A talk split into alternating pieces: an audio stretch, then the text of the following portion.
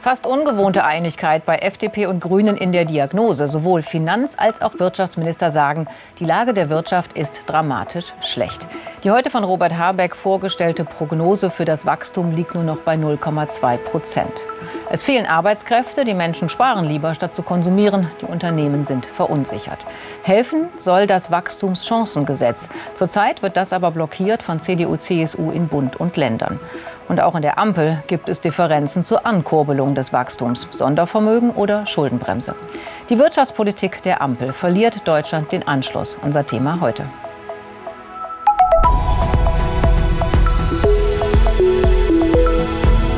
Phoenix-Runde. Die Situation ist herausfordernd, extrem herausfordernd.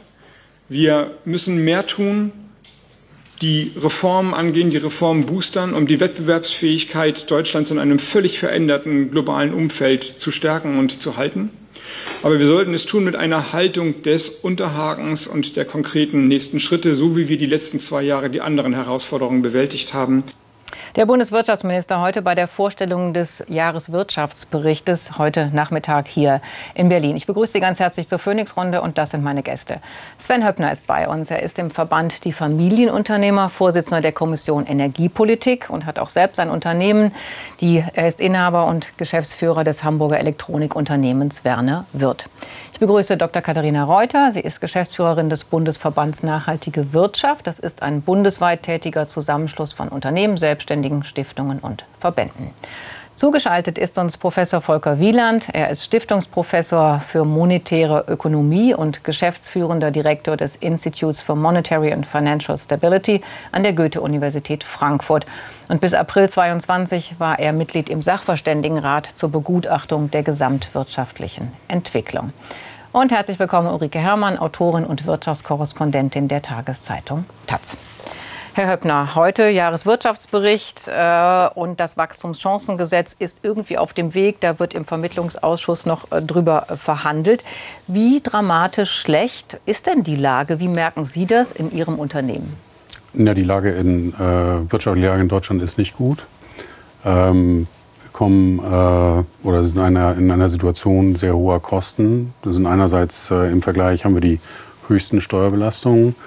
Ähm, dann haben wir entsprechend sehr hohe Energiekosten ähm, und äh, auch die Arbeitskosten in Deutschland sind im Vergleich äh, zum internationalen Wettbewerb hoch. Aber ähm, das ist die Kostenseite einerseits. Ähm, das, was sich immer mehr als das Hauptproblem herauskristallisiert, ähm, letzte Umfrage unter unseren Mitgliedern, ähm, ist eigentlich letztendlich äh, die überbordende Bürokratie in Deutschland, die so einen lähmenden äh, äh, Charakter äh, auswirkt. Das, ist noch, das wird noch kritischer gesehen ähm, als äh, der Fachkräftemangel zum Beispiel. Mhm, aber die, die äh, Gründe für die Bürokratie und Möglichkeiten, das zu ändern, reden wir gleich. Aber machen wir einmal den Rundumschlag hier. Frau Reuter, Ihr Verband vertritt ja Unternehmen, die sich der nachhaltigen Wirtschaft verschrieben haben, auch besonders der Transformation. Geht es denen genauso dramatisch schlecht? Für die ist auf jeden Fall auf Platz eins tatsächlich dieses Fachkräfte- oder überhaupt Arbeitskräftemangelthema ein sehr großes. Und wir sehen das ja auch entlang der demografischen Entwicklung. Ansonsten ähm, wenden die sich insgesamt mit einem sehr konstruktiven Ansatz an die Politik und sehen an der Stelle natürlich auch, we wem nützt es, wenn zu viel gejammert wird, äh, eben nicht den konstruktiven Kräften im Land. Von daher sehen wir da sehr viel Aufbruchswillen. Ähm, der Spiegel hatte letztens ja auch die Zahlen beispielsweise, wie viele sich schon in, insgesamt in der Wirtschaft auf den Weg gemacht haben zum Thema europäische Lieferkettenrichtlinie. 70 Prozent. Und das spiegelt sich natürlich bei unseren Mitgliedern nochmal besonders wieder. Die sind einfach bereit für die Transformation, die geben da Rückendeckung und sind ja auch Role Model dafür, wie es denn gehen kann, bieten die Lösung. Okay, reden wir gleich nochmal darüber, was dann konstruktiv genau heißt. Äh, Herr Professor Wieland, äh, auf der einen Seite hören wir halt eben, Lage ist schlecht, dann hören wir aber auch, Deutschland ist die drittstärkste Wirtschaftsnation, wir haben eine hohe Beschäftigung, die Unternehmen machen auch gute Gewinne. Also da fragt man sich ja, was stimmt denn jetzt eigentlich? Geht es jetzt schlecht oder sind wir äh, ja, auf Platz drei doch eigentlich sehr gut aufgestellt? Ja, das mit dem Platz drei, das ändert sich ja mit Wechselkursen. Das sollten wir, glaube ich, jetzt nicht äh, besonders äh, bedeutend bewerten. Ähm, Tatsächlich ist die Lage nicht gut. Wir stagnieren real, also was die reale Wirtschaftsleistung äh, an Kaufkraft gemessen betrifft, auf dem Niveau von vor der Corona-Krise. Das ist fünf Jahre her. Äh, wir haben uns also nur begrenzt erholt und kommen nicht raus aus dem Loch. Und wenn wir auch die mittelfristigen Erwartungen angehen, dann sieht es nicht gut aus. Ich bin zwar Optimist, ich denke, wir haben sehr viele Potenziale, wir haben kompetente Leute, wir haben Ideen, aber wir stehen uns selber im Weg und äh, wir machen uns selber immer noch schwieriger. Und deswegen muss da wirklich eine äh, echte Wende in der Wirtschaftspolitik breit angelegt stattfinden. Sonst sehe ich nicht, wie wir hier wirklich äh, gut herauskommen. Mhm. Frau Herrmann, sehen Sie es auch so, dass wir eine Wende brauchen? Sehen Sie die Lage der Wirtschaft dramatisch schlecht? Und was heißt das jetzt auch für die Lage der Arbeitnehmer und Arbeitnehmerinnen in einem Jahr, wo es ja viele Tarifverhandlungen gibt? Also was man jetzt vielleicht schon mal sagen sollte, ist, dass Deutschland immer noch einen sehr hohen Exportüberschuss hat. Der beträgt 4 Prozent des Bruttoinlandsproduktes. Also es waren 200 Milliarden, die wir mehr exportiert haben als importiert haben. Also äh, man kann jetzt nicht sagen, dass Deutschland auf den Weltmärkten nicht erfolgreich wäre. Wie gesagt, wir exportieren wirklich viel. Äh, das Zweite ist, sollte man vielleicht auch mal erwähnen, die äh, Energiepreise waren hoch, aber die sinken gerade. Auch die Inflationsrate in Deutschland lag im Januar noch bei 2,9 Prozent. Ähm, sicher, also Bürokratie würde ich auch so sehen, kann ein Problem sein. Äh, ich glaube, das Hauptproblem ist, ähm, dass äh, die ganz unteren Lohngruppen nicht mitziehen. Also wir hatten eine hohe Inflation äh, durch die Gasenergiepreise, durch den Ukraine-Krieg. Dafür konnte niemand was. Und der Mindestlohn ist aber von 12 Euro nur auf 12,41 Euro gestiegen. Das heißt, das waren irgendwie so 3,4 Prozent. Die Inflation war aber in der Zeit äh, kumuliert über die Jahre 13 Prozent. Und das äh, merkt man dann sofort, wenn die unteren Lohngruppen äh, keine Nachfrage entfalten können, äh, dann ist, äh, kann auch die Wirtschaft nicht wachsen. So, das heißt, wenn man immer nur über Wachstum redet, aber nicht über die Einkommenssituation der unteren Schichten, dann wird das nichts. Mhm. Ähm, wo würden Sie denn jetzt sagen, müsste, wäre der für Sie, Herr Höppner, der wichtigste Schritt, irgendwie um zu beginnen, zu sagen, zu sagen was, was, äh, womit sich die Situation verbessern könnte?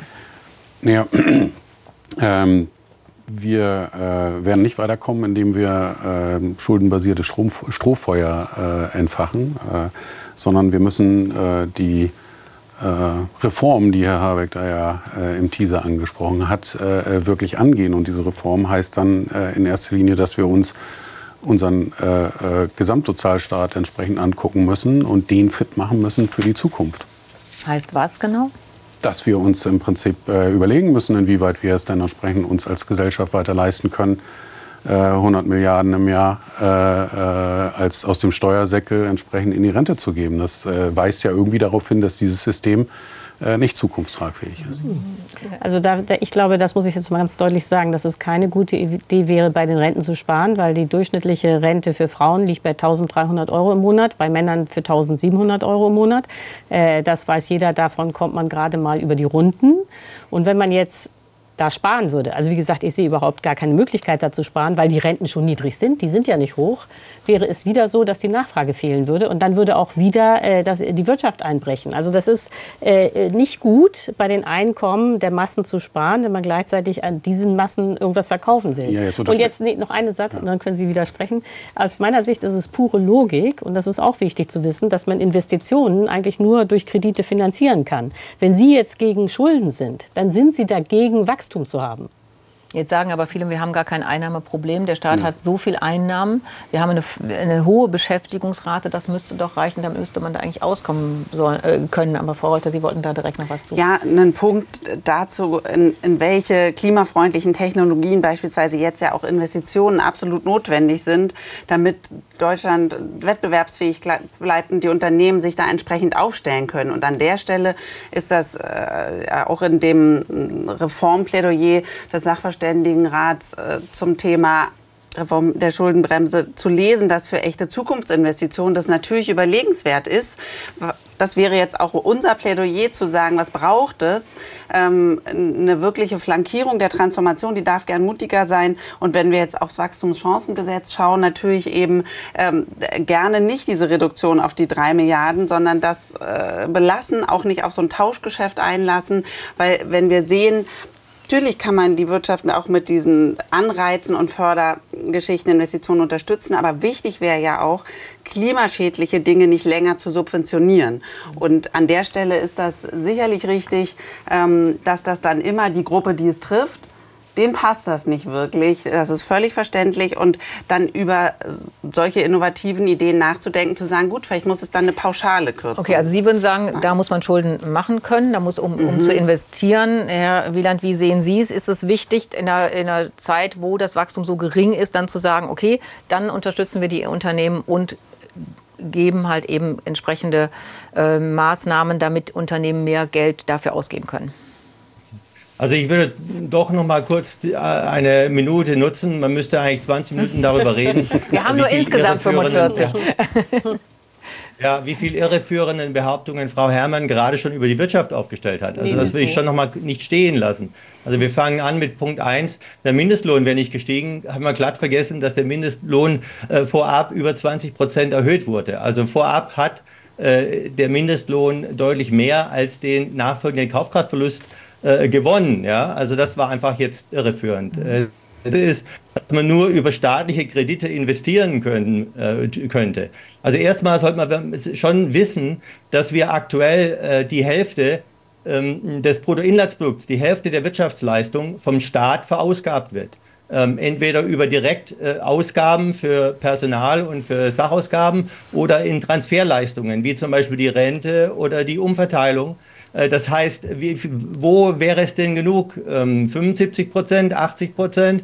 Also äh, es ist deutlich gestiegen zuvor äh, 2019. Das kann nicht die Lösung sein. Und es ist auch eigentlich unbestritten, dass die Probleme, die wir jetzt haben, auf der Angebotsseite liegen und nicht an mangelnder Nachfrage, die wir durch höhere Renten jetzt sozusagen äh, erklären können. Also ich hoffe, Sie können mich noch hören. Ich muss kurz hier das Video neu starten. Ja, okay. Ja, Ähm, wir haben Sie gehört, dass Ihr, Ihr Und, Bild war äh, kurz das weg. heißt, ja. was wir wirklich brauchen, wenn ich das noch sagen darf, ist wirklich eine breite angebotspolitische äh, Wende, wo wir wirklich die Anreize für Produktion, für Investitionen, für Arbeit äh, steigern. Ja? Und das heißt zum Beispiel, äh, wenn wir jetzt an die Rente denken, das Minimum wäre jetzt mal wenigstens zu erlauben, dass man länger arbeitet, dass das attraktiver ist und nicht bestraft wird. Äh, Und natürlich sind Dinge wie Rente mit 63, wo ja die äh, mit den höheren Renten auch noch früher gehen können und die Leute, die wir in der Praxis tatsächlich in den Unternehmen brauchen, sozusagen frühzeitig verrentet werden, äh, das ist völlig in die falsche Richtung, wenn man wirklich die Arbeitskraft äh, steigern will, ja, und die äh, Produktionsmöglichkeiten der Wirtschaft. Ähm, wir können auch, äh, wenn wir auf die Nachhaltigkeit schauen, äh, nicht die Nachhaltigkeit äh, der Wirtschaft aus, dem, aus den Augen verlieren. Das heißt, wenn die Schulden schneller wachsen als die Wirtschaftsleistung äh, und gleichzeitig die Bevölkerung zurückgeht aufgrund des demografischen Wandels, dann haben wir äh, massiv steigende Schulden pro Kopf. Das heißt, wir laden immer mehr der zukünftigen Generation auf. Das ist nicht fair und auch nicht notwendig. Wir müssen für die Probleme, die wir jetzt haben, auch aufkommen können. Und das können wir auch. Ja, die die Frage ist, wo äh, das Problem eigentlich begonnen hat. Dazu hat sich der Bundesfinanzminister heute im Bundestag geäußert. Bei der Fragestunde Äh, hören wir kurz rein bei Christian Lindner. In den vergangenen zehn Jahren seit 2014 ist Deutschland in allen internationalen Standortvergleichen Schritt für Schritt über ein Jahrzehnt zurückgefallen. Wir haben es also nicht mit einfachen Erklärungen zu tun, sondern mit strukturellen Aufgaben, denen wir uns stellen müssen. Herr Höppner, was ähm, haben die Vorgängerregierungen auch falsch gemacht? Also wo kann man sagen, seit wann ist, sind wir eigentlich in, diesen, ja, in, dieser, in dieser Problemlage? Hat der, hat der Lindner recht, dass das seit zehn Jahren so geht? Das ist so. Ja. Was ist, was ist versäumt worden? Was hat zum Beispiel auch die Wir, wir, wissen, vorige wir, wissen, Regierung wir wissen ja versäumt? ganz genau, dass äh, äh, wenn die Babyboomer in Rente gehen, äh, äh, dass wir dort im Prinzip sozusagen äh, Finanzierungsprobleme in, in, äh, äh, in unserem Sozialsystem bekommen. Das heißt also sowohl die Gesundheitsversorgung als auch das Rentensystem müssen dort im Prinzip reformiert werden um entsprechend die Bezahlbarkeit zu, äh, äh, zu sichern. Und dann zu behaupten oder zu unterstellen, äh, äh, dass das durch Rentenkürzungen stattzufinden hat, das finde ich äh, äh, schon gewagt.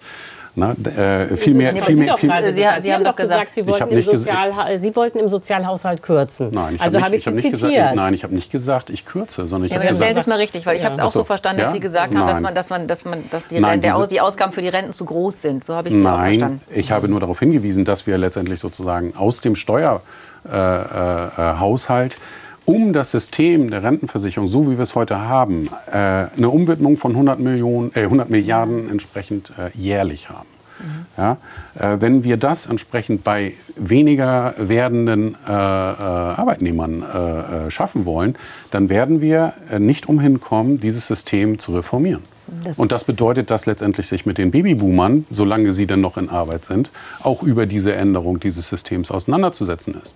Da wagt sich die Politik nur nicht ran. Mhm, aber das ist doch nicht das Hauptproblem. Eines der Hauptprobleme ist doch äh, zum Beispiel der Fachkräftemangel oder der Arbeitskräftemangel. Aber Sie wollten noch was ja, zu Ich wollte auf die Frage antworten ja. und sozusagen, äh, was Herr Lindner darstellt, ähm, was ja eben das strukturelle Problem tatsächlich ist, das nicht neu. Mhm. Und deswegen die Frage, was hätten auch Vorgängerregierungen schon tun können, ist ja an der Stelle völlig richtig. Denn äh, wir wissen nicht erst seit drei Jahren, dass wir die Klimakrise haben. Wir wissen nicht erst seit drei Jahren, dass die Babyboomer irgendwann in Rente gehen werden. Und an der Stelle sind da natürlich enorme Versäumnisse. Und was man nicht außer Acht lassen darf, ist einfach jetzt die Situation ähm, dieser Abhängigkeit beispielsweise von Russland beim Thema fossile Energieträger. Das hätte man so gar nicht zulassen dürfen. Und das macht natürlich dann auch viele der Probleme aus, die wir jetzt haben plus die Polikrisen. Also deswegen reihen sich da ja durchaus auch Gründe aneinander. Es ist ja ist eine schwierige Zeit. Wir haben die Pandemie, Richtig. da haben wir noch Folgen von. Wir haben den äh, Krieg in der Ukraine, wir haben die Energieunabhängigkeit von Russland. Ist das nicht auch ein Punkt, wo man sagt, das sind so viele Krisen, das ist völlig klar, dass es jetzt der Wirtschaft nicht so gut geht. Äh, ja, natürlich äh, ist so. Und weil, die, weil es eine Inflation gibt, äh, durch die Energiepreise oder gab, äh, hat ja auch die Zentralbank die Zinsen hochgesetzt, was natürlich dann die Kredite verteuert, was dann dazu führt, dass erst recht nicht investiert wird. Äh, aber noch mal zu dieser Idee, äh, dass der Staat ganz viel Geld hätte, die er jetzt, dass er jetzt irgendwie umschichten und anders dann ausgeben könnte. Das Wachstumschancengesetz, das Sie angesprochen haben, zeigt, wie knapp die Kassen in Wahrheit sind. Also da war ja die Idee äh, von der Koalition, dass man sagt, äh, die Firmen sollen mehr abschreiben können, schneller abschreiben können. Das ist, äh, dann haben die mehr Geld in der Kasse, weil sie weniger Steuern zahlen müssen. Und dann war äh, ein Volumen angedacht von sieben Milliarden. So, das ist jetzt auch nicht wirklich viel. Das wurde aber dann im Bundesrat, also von den Ländern, runterverhandelt auf 3,2 Milliarden, weil die Länder gesagt haben, völlig zu Recht, wir können auf diese Steuereinnahmen nicht verzichten, denn das hätte auch die Kommunen getroffen. Die Kommunen hätten das auch nicht stemmen können. Denn die Schuldenbremse bedeutet ja, dass die Länder und auch die Kommunen sich nicht verschulden dürfen, und zwar gar nicht. Und da sieht man ja schon, dass selbst solche äh, Fragen wie drei Milliarden sind schon zu viel. Der, Im Staatshaushalt gibt es überhaupt gar keinen Spielraum. Jetzt äh, sagen natürlich viele Leute, wie, kann ja nicht sein, äh, da gibt es irgendwie Steuereinnahmen von 900 Milliarden, wieso ist denn da kein Spielraum? Aber das liegt ja nicht nur an den Renten, sondern da, äh, man muss auch Personal bezahlen, Lehrer beispielsweise, dann gibt es ein einen äh, Tarifvertrag, da steigen die äh, Gehälter ziemlich deutlich. also wenn man tatsächlich in die Zukunft investieren will, ich wiederhole mich, muss man Schulden machen. Und Deutschland steht sensationell gut da. Wir haben hier irgendwie eine Schuldenquote von 67 Prozent äh, zum Bruttoinlandsprodukt. Das hat sonst niemand auf der Welt. So, und wenn, äh, jedenfalls nicht in den, okay, Grund, in, das, großen Industrieländern. Ja. ja, und wenn man sich fragt, ja, warum wachsen alle nur Deutschland nicht, dann liegt das unter anderem daran, dass die anderen Länder nämlich Schulden machen. Mhm. Herr Wieland, Sie haben ja gesagt, Sie wollen keine Schulden machen. Aber wenn man eben den Vergleich dann sieht im, im europäischen Vergleich, dann ist Deutschland tatsächlich Schlusslicht beim Wachstum. Nun sind wir natürlich und aber auch. Schulden. Und bei den Schulden. Also äh, gibt es einen Punkt, wo Sie sagen, ja, da muss man vielleicht doch was machen und dann noch mal konkret beim Wachstumschancengesetz. Ist das so ein, so ein Punkt, bringt es wirklich was? Weil Sie wollen ja eigentlich so eine ganz, Sie haben gesagt, Sie brauchen eine Wirtschaftswende, brauchen wir. Also wie, wie viel Wende ja. ist denn dieses Wachstumschancengesetz? Das ist ein Wändchen, ein Windchen. Also, ähm, aber es gibt schon im Wachstumschancengesetz Dinge, die in die richtige Richtung gehen. Äh, jetzt zum Beispiel eine beschleunigte Abschreibung setzt natürlich Anreize für Investitionen. Selbst, äh, ich will auch mal betonen, wenn wir einer Meinung sind, Frau Herrmann, natürlich äh, ist es sinnvoll, Kredit aufzunehmen für eine gewinnträchtige Investition. Nur, was Sie vergessen haben, es geht nicht um den Staat, sondern es geht um die Privatwirtschaft, die die große Menge der Investitionen stemmen muss. Und äh, dafür können die auch Kredit aufnehmen. Äh, aber es muss natürlich Anreize geben, dass die sehen, dass das profitabel ist. Und da ist die äh, Steuer ein Anteil. Wir sind schon immer ein Hochsteuerland. Wir werden nicht ein absolutes Niedrigsteuerland werden. Aber das Problem ist, wir haben jetzt multiple Bremsklötze. Äh, und äh, deswegen sollte man auch hier ansetzen. Die letzte Steuerreform war also mit ansetzen. Die letzte Steuerreform war noch unter ähm, Rot-Grün und seither haben andere Länder, USA, äh, aber auch andere Länder, Frankreich, Italien, ihre Unternehmenssteuern gesenkt äh, und deswegen sind wir nach oben gerutscht. Ich möchte auch noch sagen, ähm, natürlich äh, soll auch der Staat sich verschulden, aber eben nicht so, dass es deutlich schneller steigt als das Wirtschaftswachstum. Und es gibt natürlich auch Länder, unser direkter Nachbar, die Schweiz, ist in den letzten 20 Jahren 50 Prozent gewachsen, wir etwas mehr als 25 Prozent. Ähm, und die Schweiz hat gerade mal die Hälfte der Schuldenquote, die wir haben. Das ist übrigens auch die Mutter der Schuldenbremse, die haben die auch eingeführt. Also das ist auch eine Mehr, dass es jetzt an den Schulden des Staates liegen würden. Es liegt daran, dass die Unternehmen hier äh, nicht genügend investieren, weil die Anreize nicht gut sind. Ja, aber das ist ja die Frage, warum also Sie das nicht tun. mehreren wenn, Ebenen ansetzen. Ja, ja, das ist ja die Frage, warum Sie das tun, Frau Reuth. Und Sie haben ja gesagt, Ihre Unternehmen sehen das irgendwo einen konstruktiven Beitrag leisten. Also inwieweit äh, investieren Ihre Unternehmen und sind die, sind die mutiger als andere Unternehmen?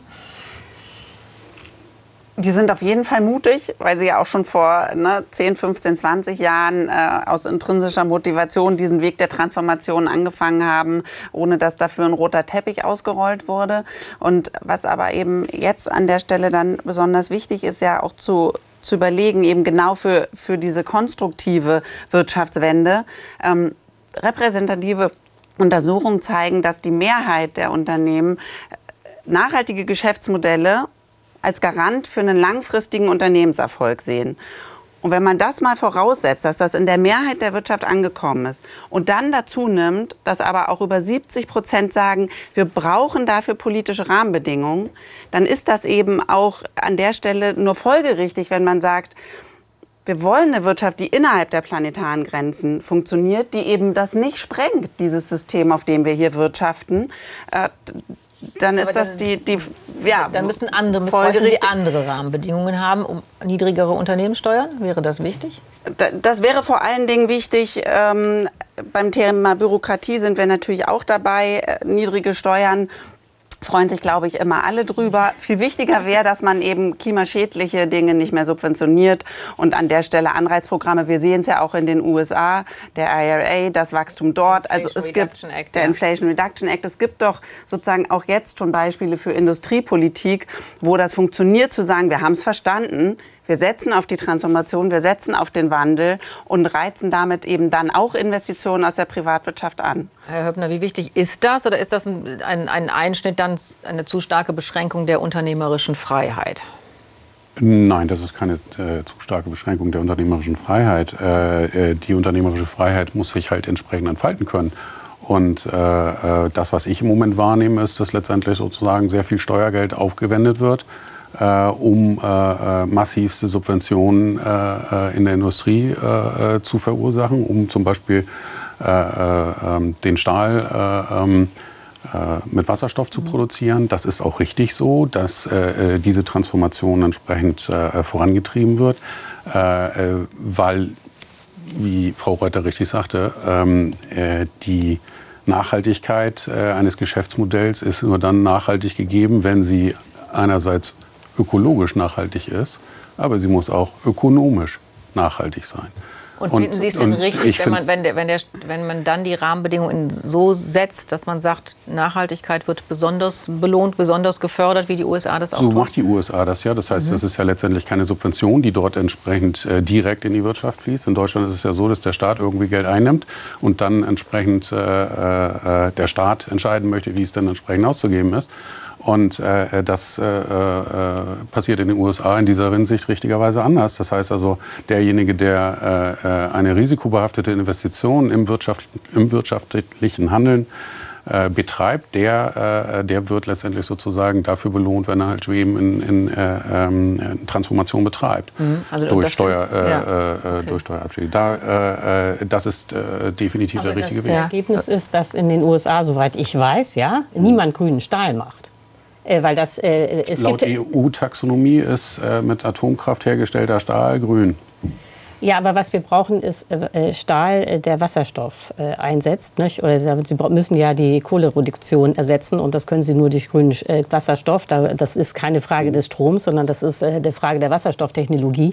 Die ist zwingend, wenn Sie CO2-freien Stahl haben wollen. Mhm. Und das ist eine Technologie, die ist eben teuer. Und wenn man das nicht direkt fördert, dann gibt es die gar nicht. Man braucht aber diesen technologische, diese technologische Entwicklung, damit es überhaupt irgendwann grünen Stahl gibt. Mhm. Also das, ist, das muss man ganz klar sagen sagen, wenn es um Klimatechnologie geht, geht, gibt es immer zwei Seiten. Das eine ist, wo soll die Energie herkommen, der Strom. Mhm. Und dann ist, gibt es aber auch Technologien, vor allen Dingen in der Chemie und, im, äh, und in der Stahlproduktion. Da muss man praktisch äh, auch den Grundstoff verändern, mhm. äh, nämlich den fossilen Grundstoff durch grünen Grundstoff. Das ist dann grüner Wasserstoff und der muss irgendwann mal herkommen. Und den gibt es nur, wenn man das äh, direkt fördert. Und da kann man sich auf den Kopf stellen, das muss man subventionieren. Herr Wieland, Sie wollten dazu was sagen.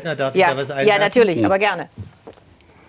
Bitte schön. Ja, also äh, wenn wir mal schauen, wir geben 10 Milliarden für Intel aus, mehrere Milliarden äh, für die, äh, das Unternehmen, das den grünen Stahl herstellen soll. Ja, und dann haben wir 3 Milliarden für die Wirtschaft insgesamt. Das passt nicht zusammen. Also äh, wir haben eine Politik, zu, für alle, die ganz kurz nochmal zur Erklärung, Intel für ein, eine, ein Unternehmen, einen Chiphersteller, im Gegensatz zum Wachstumschancengesetz, wo wir 3 Milliarden ja, äh, für Abschreibungen, ja, Abschreibung haben. Ja. Vielen Dank, das sollte klar sein. Also wir haben eine sehr, äh, wir haben keine Gießkanne, wir haben das Umgekehrte. Wir geben einzelnen Unternehmen sehr, sehr viel Geld ähm, und gleichzeitig wenig für die Breite. Und das ist die falsche Strategie, weil die Regierung gar nicht weiß, wo die Innovationen äh, erfolgreich sein werden. Das wird sich am Markt zeigen und da muss man den Markt auch äh, sich entfalten lassen. Und ich halte es für überhaupt nicht überzeugt. Ich bin Wirtschaftswissenschaftler, ich bin nicht Wirtschaftsvertreter. Ja? Ich bin überhaupt nicht überzeugt, dass wir hier äh, unbedingt in Deutschland grünen Stahl produzieren muss. Äh, wir können den Wasserstoff auch woanders herstellen, in der Wüste, äh, aus Sonnenkraft. Und dann ist es, wenn tatsächlich sozusagen die Wasserstoffherstellung das entscheidende Element bei der Stahlherstellung wäre, glaube es nicht. Aber wenn es das wäre, dann würde man genau über Aluminium äh, die Produktion eben dorthin verlagern, wo sie ähm, äh, am profitabelsten und am effizientesten möglich ist. Was wir hier brauchen, ist, wir müssen den Mehrwert schaffen. Also in USA, Apple, ja, produziert nicht jeden Baustein in USA. Aber in den USA wird ausgedacht, wie das Ganze zusammenkommt. Und dort fallen dann sozusagen die großen Erträge an, werden die hohen Gehälter gezahlt und dementsprechend auch die Steuern an Staat abgeführt, die er wiederum einsetzen kann für staatliche Investitionen. Also wir brauchen wirklich auch ein Innovationsumfeld, wo die Unternehmen hier wachsen können und die neuen Unternehmen sehr stark wachsen. Wir haben sehr viele etablierte Unternehmen, die es schon lange gibt, aber wir sind sehr schlecht aufgestellt bei neuen Unternehmen, die von klein zu ganz groß geworden sind. Das sehen wir in den USA, das sehen wir zum Teil auch in anderen Ländern in Europa. Wir haben die Ideen, also wir haben sehr viele Leute auch aus der Forschung heraus, aus anderen Unternehmen heraus, die die Ideen haben.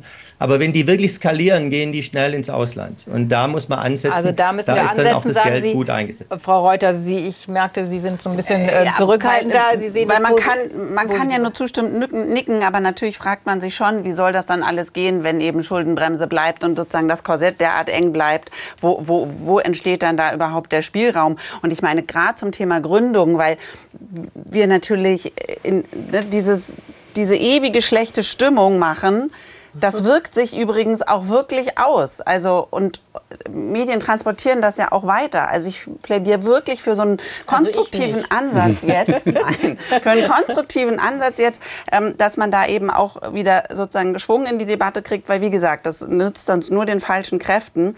Und wir so haben im letzten Jahr ja. eben mehr Gründungen gehabt, also sowieso mehr Gründungen als Betriebsaufgaben, ja, aber eben auch 2,9 Prozent mehr Gründungen als im Vorjahr. Das heißt, das ist ja auch so ein Zeichen, da ist durchaus Vertrauen in den Standort da. Da sind die innovativen Ideen, die sich dann hier eben ansiedeln.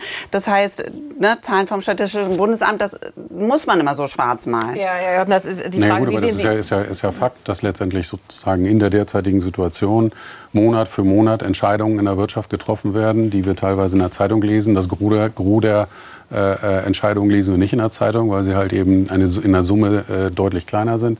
ähm, äh, die letztendlich äh, dazu führen, dass äh, äh Arbeitsplätze halt eben nicht mehr in Deutschland äh, aufrechterhalten werden, sondern Arbeitsplätze halt eben in, außerhalb von Deutschland. Aber wir haben doch hier gerade einen Fachkräftemangel. Wir könnten doch, wir haben doch, wir haben glaube ich 700.000 offene Stellen für Fachkräfte, die Menschen, die hier fehlen. Also es dann gäbe doch Arbeit. Land, dann, ja, das ist richtig für Fachkräfte. Mhm. Ja, die, der, der, Fachkräftemangel als solches ist, ist da. Ja, aber die, die Frage ist ja auch die, wenn man mal versucht, dann zum Beispiel eine äh, äh Fachkraft aus dem Ausland anzuwerben. Äh, äh, wir haben jetzt ein Fachkräfteeinwanderungsgesetz, alles ganz toll, die Tür ist weit. Also das ist, das ist was Positives, das sagen Sie? Das Gesetz an sich ist was Positives, aber man muss sich dann auch da, ich hatte ja eingangs gesagt, Bürokratie lähmt sich, mhm. äh, legt sich lähmend über alles. Und äh, die schlägt dann im Prinzip da auch gnadenlos zu, weil wenn sie entsprechend für äh, jemanden aus dem Drittstaat äh, äh, also außer, außerhalb der EU, äh, das Thema Visum, Arbeitserlaubnis etc. bürokratisch vor Ort lösen wollen, drehen sie durch als mittelständisches Unternehmen. Da habe ich gar nicht die, also die HR-Ressource für, um das zu machen. Ja, ganz konkret, wo könnte man bestimmte bürokratische Hürden aufheben? Naja, wo, könnte, wo würde Ihnen das, wo wäre Ihr Leben wie, einfacher als Unternehmer? Wie wäre es mit einem harmonisierten Blue Card-System in Europa, das letztendlich sozusagen dort ein äh, äh, einen suchenden Arbeitgeber und einen suchenden Arbeitnehmer schneller entsprechend zusammenbringt. Das wäre das einfacher. Ist das ein Punkt? Also, also das äh, behindert Bürokratie? Also ganz, also ganz, bestimmt ist es sehr schwierig, wenn es darum geht, äh, ausländische Abschlüsse hier anzuerkennen. Ich glaube, das ist immer das Hauptproblem. Darüber reden wir aber auch schon viel. Äh, ja, darüber reden wir schon, äh, solange ich im Journalismus denken mhm. kann. Also bestimmt ja, seit aber dann 25 Jahren. Warum wird das nicht geändert? Ähm, also das frage ich mich auch. Also da müssten Sie jetzt jemanden, äh, mhm. einen Spezialisten äh, äh, fragen, nicht mich. Äh, aber ich wollte noch mal sagen, also äh, dass ich das eigentlich sehr richtig finde, was Frau Reuter äh, gesagt hat. So schlimm ist die Lage gar nicht. Und bevor man eben dann doch sagt, ja hier wandert alles ab, möchte ich noch mal wiederholen: Wir haben einen Exportüberschuss. Das heißt, wir exportieren mehr als wir importieren. Was wirklich ja, aber heißt. Wo wird das denn produziert? der Export. In Deutschland? Ja, vieles offenbar. Ne? Sonst hätten naja, wir ja keinen Exportüberschuss. Na, der Exportüberschuss wird zum Beispiel so gerechnet, wenn ein Auto entsprechend entsprechend hergestellt wird und VW ein Auto äh, äh, aus Wolfsburg äh, äh, in die Welt verkauft, dann mhm. geht das entsprechend in unseren Exportüberschuss, ja. richtig? Genau. Ja, und wo kommt dann entsprechend diese gesamten Teile denn ja, her, ist, die in den das, Auto Ja, aber das, ist ja, das wird ja beim Import mitgerechnet. Nicht? Wenn, wenn VW irgendwelche Teile aus ich weiß nicht wo einführt, dann ist das Import. Ja gut, also dann äh, haben wir die Erstellungskosten des Fahrzeuges. Ja, da ist ja ein relativ hoher Margenanteil drin. Das heißt also, der Margenanteil ist ja, dann Ihr ja nur, hier, hier wird Gewinn gemacht. Ja, das Sie, wollten Sie, Sie, doch immer bestreiten. Sie hier produzieren ja auch in, in Litauen. Mhm. Gibt es Punkte, wo Sie manchmal sagen, okay, wenn das jetzt, wenn bestimmte Dinge sich hier nicht ändern, dann muss ich noch mehr in andere Länder verlagern in der Produktion? Ist das ein Punkt? Ja, bestimmte, äh, äh, bestimmte Produktionsprozesse äh, sind letztendlich in Deutschland äh, äh wenn sie einen entsprechend hohen manuellen Anteil haben, äh, äh, nicht mehr wirtschaftlich darstellbar. Das heißt also, äh, sagen Sie das mal. Das heißt, die Arbeitskräfte hier sind zu teuer, um die Produktion zu machen? Die Arbeitskräfte sind nicht zu teuer, sondern, sondern, die Arbeitskosten sind zu teuer. Okay. Das heißt also, wir haben ja hier einen, äh, äh einen Lohnnebenkostenanteil eben bedingt. Und da sind wir wieder bei dem, was ich eingangs gesagt hatte, nämlich bei dem äh, Sozialsystem. Die Sozialsysteme belasten äh, den Faktor Arbeit derart, dass, äh, dass sozusagen der. Hm? Ja. Nicht die Sozialsysteme, oder? Die Umweltsteuern sind bei uns viel zu gering und eben der Faktor Arbeit wird sozusagen zu hoch äh, genau. der Stelle besteuert. Genau. Das heißt also, wir reden über Internalisierung von externen Effekten. Ja, ja so. aber jetzt, äh, also ja. wenn man jetzt mal das Sozialsystem runterbricht und sagt, was es ist, ne? also zum Beispiel sind es die Krankenkassen. Jetzt würde ich mal sagen, dass jeder Arbeitnehmer ein vernünftiges Krankenhaus haben will. So, das muss aber jemand finanzieren. Man kann nicht einfach so tun, als wären das sinnlose Steuern, die irgendwie entstehen. Nein, es geht um Pflegekassen, um Krankenkassen, um Renten. Und alles wird gebraucht. Da kann man also nicht sagen, das äh, streichen wir jetzt hier mal kurz. Ja gut, aber man kann in, in dem System schon über Effizienzen nachdenken. Ja, Herr Wieland, was würden Sie sagen, wenn, man, wenn die die Arbeitskosten hier zu, sind die zu hoch? Würden Sie das auch so sagen? Und was wäre wichtig, um halt eben diesem Fachkräftemangel etwas entgegenzusetzen? Das wurde heute vom Wirtschaftsminister als einer der Hauptgründe für das schlechte Wachstum ja auch genannt. Ja, also vielleicht um was Praktisches für den Fachkräftemangel zu sagen.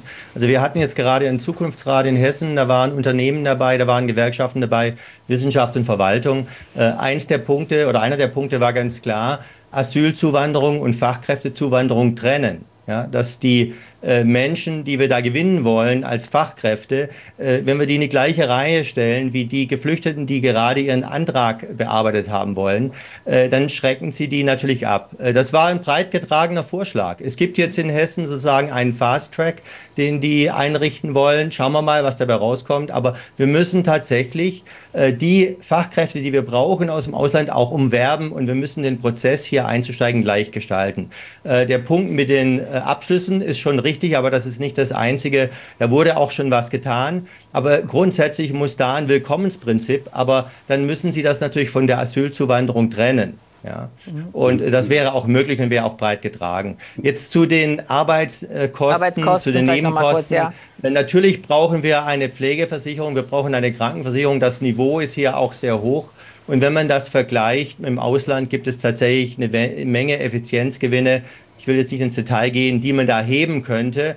Äh, wir, zum Beispiel sind immer noch bei uns die Aufenthalte viel länger als in anderen Ländern im Krankenhaus. Ja. Aber es gibt da viele Beispiele, wo man tatsächlich Effizienz gewinnen könnte. Aber bei den Arbeitskräften, wie gesagt, wir haben Fachkräfte auch hier, äh, die mit 63 in Rente schicken bei guter Gesundheit macht keinen Sinn. Ja, das also müsste man eigentlich rückgängig okay, machen. Okay. Einmal das, dann man muss, hätten wir auch hier Leute dabei. Ja, und das heißt ja auch mal, der Frauenanteil müsste noch erhöht werden, äh, dass sie nicht nur in Teilzeit arbeiten. Und dann ist aber auch die Frage, es wurde ja. heute auch angesprochen, dass es, dass es immer noch viele junge Menschen gibt, die keinen qualifizierten Abschluss haben. Also wo kann man da ansetzen, ja. Frau, äh, Frau Reuter? Sehen Sie einen Punkt, wo Sie sagen, da, ähm, ja, da müssen wir ansetzen? Und ist das auch, auch äh, etwas, was, Ihren unter, was bei Ihren Unternehmen eine starke Rolle spielt, dass Sie zu wenig Menschen haben für die wachsenden Unternehmen? Was man da machen könnte, ist auch wieder so eine klassische Zukunftsinvestition in Bildung. Und übrigens wissen wir das auch nicht erst seit drei Jahren. Von daher ist an der Stelle natürlich, wenn wir so gucken, was ist denn für Wirtschaft in Deutschland auch an Infrastruktur notwendig? Dann ist das aber eben auch dieser Bereich Bildung und der wird viel zu sehr vernachlässigt. Von daher jeder Euro, der da reinfließt, ähm, spart sozusagen später dann die Ausfälle.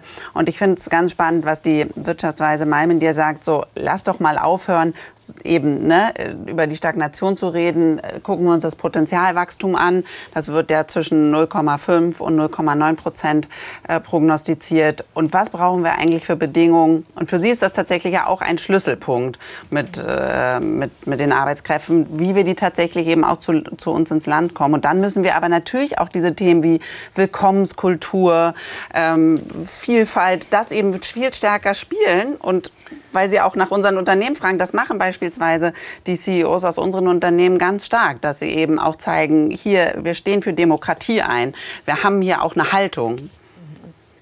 Herr Höppner, wir, schauen wir noch mal auf, in den letzten Minuten noch mal ein bisschen auf die Politik und auf das, was da geleistet worden ist, beziehungsweise was da geleistet werden muss. Also es das heißt ja immer, die, es gibt eine starke Verunsicherung bei, bei Unternehmen, weil, weil, weil man nicht richtig planen kann. Ja. Ähm, welcher Partei würden Sie denn jetzt die größte Wirtschaftskompetenz zubilligen? Oh. oh. das ist schwierige Frage. Äh, die ist traditionell sicherlich eher im, im äh, äh, von mir persönlich im schwarz-gelben Sektor äh, äh, ähm, verortet. Aber ähm, die Frage ist ja äh, trotzdem eher. Ich habe noch ein Thema zu dem. ich hätte dazu ja, eine Frage. Zu den Fach, können wir gerne machen. Aber zu dem Thema Fachkräfte. Wenn wir Fachkräfte aus dem Ausland äh, zu uns holen wollen. Dann müssen wir im Prinzip aber auch diesen Wettbewerb äh, äh annehmen und diesen Wettbewerb auch innerhalb Europas annehmen. Äh, wenn man sich zum Beispiel äh, äh, Fachkräfte, auch hochbezahlte Fachkräfte in der Schweiz anguckt, dann kosten sie das Schweizer Unternehmen, weiß nicht genau die Prozentsätze, aber deutlich weniger, als das eine gleiche Fachkraft in, in Deutschland kostet. Ja, und ähm, äh, die, äh, der Arbeitskraft hat am, äh, äh, am Ende des Monats mehr Geld entsprechend auf dem Konto, als sie gleich. Äh, weil die Steuerlast weil, dort geringer weil die, ist. weil die Lohnnebenkosten in der Schweiz halt eben vom Schweizer System her etwas ja. anders sind. Nur ganz kurz mhm. zur Frage der Union, weil es ja auch gerade diesen Brief äh, von mhm. Friedrich Merz gibt mit den vielen, vielen Vorschlägen. 43 Milliarden Euro, wie dann alles besser wird. Bloß nicht eine Aussage dazu, woher denn das Geld kommen soll. Mhm. Das würde man doch keiner anderen Opposition durchgehen lassen. Mhm. Also wo, wo verortet man, ne, das ist dann schon die Frage, hm, Wirtschaftskompetenz muss doch auch immer damit verbunden sein, zu sagen, wo kommt es denn her? Mhm. Herr Wieland, wo würden Sie denn da im Moment die stärkste Wirtschaftskompetenz äh, sehen? Welche Vorschläge Verträge sind für Sie denn am sinnvollsten? Also wir wenn wir da wirklich Kompetenz zeigen wollen, müssten wir uns ehrlich machen. Und ich glaube, da müssen wir uns mehr oder weniger alle in Deutschland an der Nase fassen. Wir wollen einerseits Wohlstand und wir wollen andererseits äh, den besten Datenschutz. Ja, dann kommen die neuen Unternehmen, die KI machen wollen, die werden nicht bei uns das hochfahren, weil der Datenschutz möglicherweise ein Hemmnis ist. Wir wollen den bestmöglichen Artenschutz. Ja, dann brauchen wir uns nicht wundern, dass Infrastrukturvorhaben bei uns noch länger dauern als in Italien. Ja, und wenn wir den besten Nachbarschaftsschutz wollen, also keiner will ein Windrad um die Ecke, keiner will ein Stromkabel um die Ecke, dann werden wir natürlich äh, bei der Industrie deutlich abbauen müssen und die verlagern müssen. Also da müssen wir einfach flexibler werden, müssen sagen, was ist unsere Priorität. Und ich glaube, ohne Wachstum geht's nicht, weil wenn wir die Transformation stemmen wollen, dann müssen wir das in einer wachsenden Wirtschaft tun, sonst werden wir die Unterstützung nicht haben und werden wir auch keine Nachahmer rund um die Welt haben. Mhm. Und da, da gibt es Möglichkeiten. Man muss die externen Effekte, wurde vorher gesagt, mit dem CO2-Preis angemessen bepreisen. Dann hat man auch die Mittel, um Investitionen für die Transformation zu stemmen. Mhm. Frau Herrmann, wie wichtig wäre das, dass jetzt Opposition und Regierung da ja irgendwie zusammenarbeiten und sehen Sie das? Sehen Sie da eine Chance? Weil jetzt, jetzt diese Sache beim Wachstumschancengesetz, da geht es jetzt, äh, ja, da blockiert die Union, weil sie sagt, sie will dann die Subventionskürzung beim Agrardiesel soll zurückgenommen werden. Ja, wie gesagt, also das äh, Wachstumschancengesetz, mal ganz abgesehen ja. von der Nummer mit dem Agrardiesel, zeigt eben, wie äh, eng die Spielräume sind. Es geht da um drei Milliarden, vorher ging es um sieben Milliarden und die drei Milliarden sind nur zustande gekommen, weil die Kommunen und die Länder gesagt haben, mehr können wir nicht schaffen. Und das zeigt eben, es gibt in dem Haushalt keine Spielräume. Wenn man jetzt äh, äh irgendwie Wirtschaftspolitik machen will, dann äh, geht das nur durch Schulden. Und äh, das Beispiel der CDU mit ihren 47 Milliarden ohne Gegenfinanzierung zeigt ja genau, äh, wenn man was machen will, dann muss das über Schulden gehen. Auch die Union hat im Ernst keinerlei Vorschläge, wo man sparen könnte. Und Schulden sind nicht schlimm, sondern es ist halt logisch so, dass äh, Wachstum nur durch Schulden möglich ist. Und noch ein letzter Satz zu diesen Unternehmensgewinnen, die da angeblich äh, die Investitionen bremsen. Also schon jetzt sind die äh, Unternehmenssteuern nicht hoch. Die tragen überhaupt nur, oder die Körperschaftssteuer trägt nur 5 Prozent zum gesamten Steueraufkommen bei.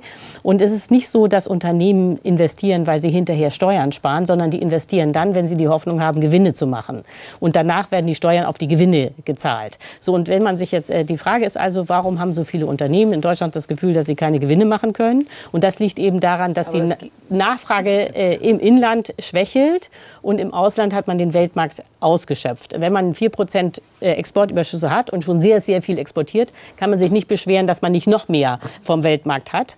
So, und wenn man jetzt hier unbedingt Wachstum haben will, dann müsste man sich eben überlegen, okay, wie kann man hier die Nachfrage steigern. Ja, wie kann man die Nachfrage steigern? Wir haben eine hohe Sparquote. Wie kriegt man das hin, dass Menschen wieder äh, ja, einfach auch konsumieren und Geld ausgeben? Ist das auch alles eine ja, Frage der, der Unsicherheit, der Verunsicherung, die da eine Rolle spielt? Ja, so ein bisschen Katz-und-Maus-Spiel. Äh, man kann natürlich, wie Frau Herrmann das will, äh, äh möglichst die Gießkanne ausbreiten und dafür sorgen, äh, äh, dass auf der Nach Nachfrageseite mehr Geld vorhanden ist. das würde dann, so Stand jetzt, weil nämlich kein Vertrauen in die naheliegende oder in näherliegende Zukunft da ist. deswegen ist ja der Konsum niedrig und die Sparquote hoch, weil halt eben äh, alle auf die Kosten schauen. Ja? Äh, viele Leute haben Angst äh, äh vor der nächsten Stromabrechnung oder vor der nächsten Heizkostenabrechnung. Aber die Energiepreise sinken ja jetzt wieder. Sie sinken jetzt wieder. Ja. Das heißt also, dass nachlaufend dann äh, äh, ähm, auch entsprechend die Vorauszahlungen und die Abrechnung wieder sinken.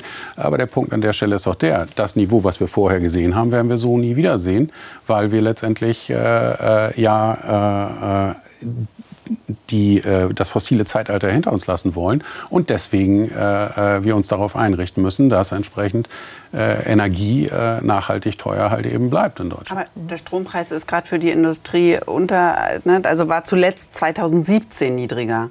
Also das sind ja gerade die guten Nachrichten kann, vom BDEW. Ich kann es ja nur so sagen, dass äh, wenn Sie mal Litauen mit Deutschland vergleichen, na, dann habe ich in Litauen 12 Cent Stromkosten und zwar all in und in Deutschland 32 als Gewerbebetrieb. Ja, so, weil der Gewerbe, das ist kein, kein, kein stromintensiver Betrieb. Das heißt also, es ist ein ganz normaler Gewerbebetrieb, der ganz normalen äh, äh, Gewerbestrom betreibt. 17,7 Cent ist da jetzt der Strompreis. Ja, ganz kurz, aber wir sind fast 17,7 Cent. Ist ja. 17,7 ist an der Börse. Eine Frage. Hm? Wie hoch ist der Kostenanteil des Stroms an Ihren Gesamtkosten?